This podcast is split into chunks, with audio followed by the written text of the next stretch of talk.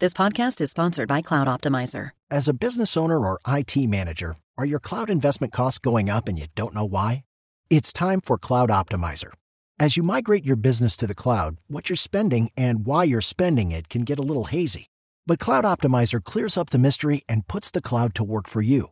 Cloud Optimizer starts by analyzing usage patterns, right sizing resources, leveraging discounts you may not be aware of, implementing automation, and much more. And by reducing unnecessary expenses and maximizing performance, Cloud Optimizer guarantees you a savings of five times what you spend for their service. As you utilize cloud based services more and more, you don't have to lose sight or control of your spend. You can stay agile, streamline your costs, and optimize your performance, plus save significant money with Cloud Optimizer. Make the cloud work for you with Cloud Optimizer. Get a free assessment and find out how much you can save by going to cloudoptimizer.com. Go to cloudoptimizer.com for your free assessment. That's cloudoptimizer.com. Este es el podcast de Alfredo Romo. 889noticias.mx. Me declaro culpable. Me declaro culpable que yo tengo todo el interés del mundo de compartirte eh, la calidad del aire cuando sabemos que la cosa está complicada, cuando sabemos que las cosas van a como ponerse difíciles precisamente en las cantidades, en los números. Y siempre que sucede, siempre te digo, oye, hay que pensar primero en nuestra salud que si circulo o no circulo. Siempre lo digo. En un día como hoy, que tenemos apenas, entre comillas, setenta y tantos puntos de partículas suspendidas, pues no hubiera pensado comunicártelo porque no hay una alerta urbana al respecto. Eso es lo que yo pienso y lo que pensamos cualquiera, cuando en realidad tenemos que tomar en cuenta, claro, la calidad del aire, pero también el índice UV para cuidar nuestra piel. Me puso una regañada a mi esposo ahora que fue el fin de semana a jugar béisbol y no me puse protector solar. Y salí de bañarme y tenía los brazos rojos, ya sabes. No, no me la acabé durísimo. ¿Cuántos años tiene? Muy mal.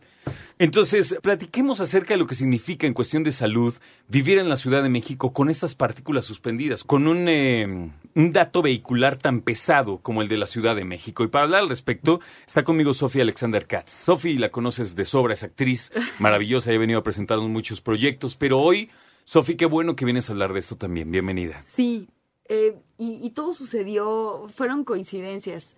En, bueno, por un lado, yo siempre he tenido como un lado en donde estoy muy, muy em, metida con el asunto de los derechos humanos. Y bueno, por ahí un día me llaman para moderar una mesa con el director de Greenpeace México en un evento que se llama Tierra Bit, que todo trataba sobre el medio ambiente y situaciones ecológicas y demás. entonces yo dije, bueno, pero a mí, y entonces me tuve que poner a estudiar muchísimo para poder moderar esa mesa. Entonces, bueno, fui y ya de entrada de todo lo que de todo lo que estudié me quedé con el ojo cuadrado. Aparte de esa información que, a ver, o sea, le pones calidad del aire en el internet o, o le pones este transporte público o falta de de buena no buena, buena calidad de transporte público en, en México, etc. y te sale toda una cantidad de información exorbitante. O sea, no es que la información no esté a la mano, pero lo que pasa es que no te llega fácilmente. O, no la podemos interpretar, porque de repente como personas de la ciudad tampoco puedo tan fácil asimilar un reporte, ¿no? Sí. De una organización civil eh, que da un reporte de dos tomos, por ejemplo. Absolutamente. No, no, no, no, está clarísimo. Y lo que pasa con nosotros es que nos quedamos muy angustiados y angustiadísimas y decimos, bueno, ¿qué hacemos? Pero a ver, entonces se juntó el asunto de la, de la moderación de la mesa que tuve que hacer, conocí ahí a el director de Greenpeace y luego viene el asunto de esta emergencia ambiental que tuvimos, esta crisis ambiental que tuvimos en mayo, en donde, a ver, llegamos al punto en donde es que es una locura, o sea, las niñas y los niños tuvieron que quedarse en casa. Sí o sea, ya no pudieron ir a la escuela. Y la razón, no salgas. No salgas. Modificar, oye, se paralizó la ciudad porque no teníamos una calidad de aire suficientemente saludable para que los seres humanos que vivimos en esta ciudad, y en esta ciudad, y de hecho también tocó en este caso al estado de Morelos y, al estado de, México, ¿no? O sea, no teníamos una calidad de aire óptima para respirar. Entonces, más valía quedarte en tu casa, que también estabas respirando ese mismo aire contaminado, pero digamos que te afectaba un poco menos porque se filtra, pues no estás, eh, ¿no? A- al aire libre, est- o no estás caminando, entonces estás oxigenando más y por lo tanto jalando más partículas, ¿no? Tiene que ver incluso al nivel de tu sangre, tus glóbulos rojos, ¿no? O sea, la demanda de tu corazón por generar más y de tu, perdóname, de tu médula ósea. ¿no? Sí, no, no, todo está absolutamente relacionado. Bueno, ahí yo me escandalicé y cuando me escandalizo necesito hacer algo. Actúas, qué bueno. Y entonces, eh, claro, actúo en el escenario y actúo en la vida. Y entonces eh, me puse de acuerdo con la gente de Greenpeace y entonces ahí dijimos, esto le tiene, esta información le tiene que llegar a la gente de lo que está pasando, porque ellos generaron una campaña que se llama Revolución Urbana, en donde están monitoreando con un- una pequeña máquina que es maravillosa, que pareciera hecha, es, parece un juguete, que es un monitor que viene de una empresa del norte. Crean este monitor que mide monóxido de carbono, ozono y las partículas PM2.5 tan sonadas. Últimamente. en- claro, últimamente por, por la crisis, sobre todo que hubo en mayo, ¿no?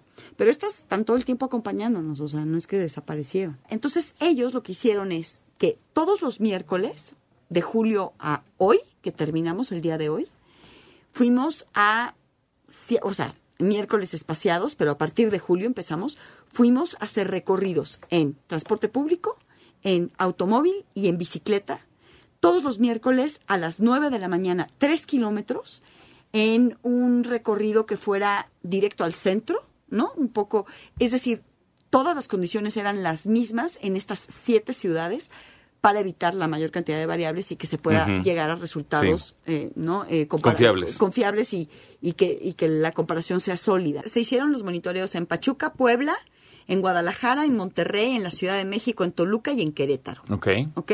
Hoy terminamos con la Ciudad de México y lo que se midió fueron, el, repito, PM2.5, monóxido de carbono y el ozono.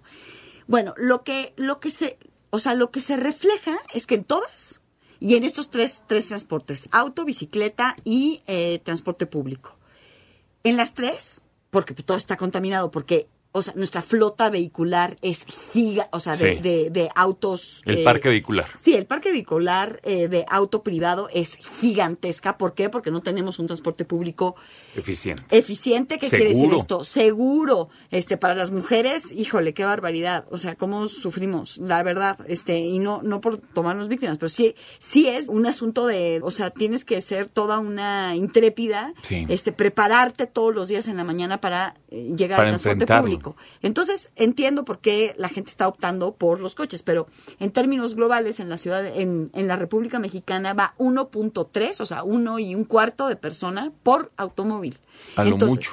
Sí, y claro, pero porque tampoco, ahorita es que tampoco es que sean, que seamos malos sujetos. Lo que pasa es que no hay todavía una infraestructura para un transporte público decente, digno, digno, O sea, es lo que se nos ha obligado a hacer. Eh, un poco Indirectamente. sí, un poco un sí. poco y sí. además porque tampoco hay una... infra- O sea, el transporte público te lleva, ok, sí, te lleva un tramo, pero y- y todavía te falta una hora y media Claro, cuando te bajaste claro. del autobús para llegar a tu casa. Personas que toman dos, tres camiones. Por Dios, entonces, y que tardan cuatro horas en llegar, o sea, es una locura. Entonces, lo que tiene que, a ver, este, hablo de datos generales. Los fondos federales puestos para movilidad van más o menos el 80% automóvil privado, ¿no? O sea, auto, auto, y un 20%, y me estoy viendo alta, porque en algunas ciudades como Toluca hay cero, cero Wow. presupuesto de fondos federales para, eh, Transporte para público. transporte público, o sea, para esa infraestructura.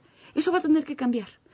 Y un poco lo que se quiere hacer con este monitoreo es alertar a la gente que estamos muy por arriba de lo que marca la norma oficial mexicana, que tienen que tener los niveles de eh, contaminantes para vivir en un espacio, eh, pues eso, digno, saludable.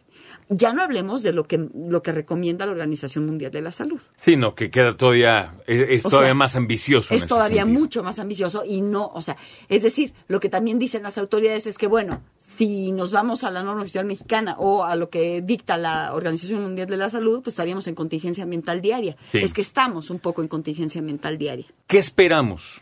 ¿Qué Mira, se va a hacer con estos A ver, resultados? porque todo esto la gente se queda muy inquieta, ¿no? Entonces, lo primero que pueden hacer, hay una petición en favor de eh, la...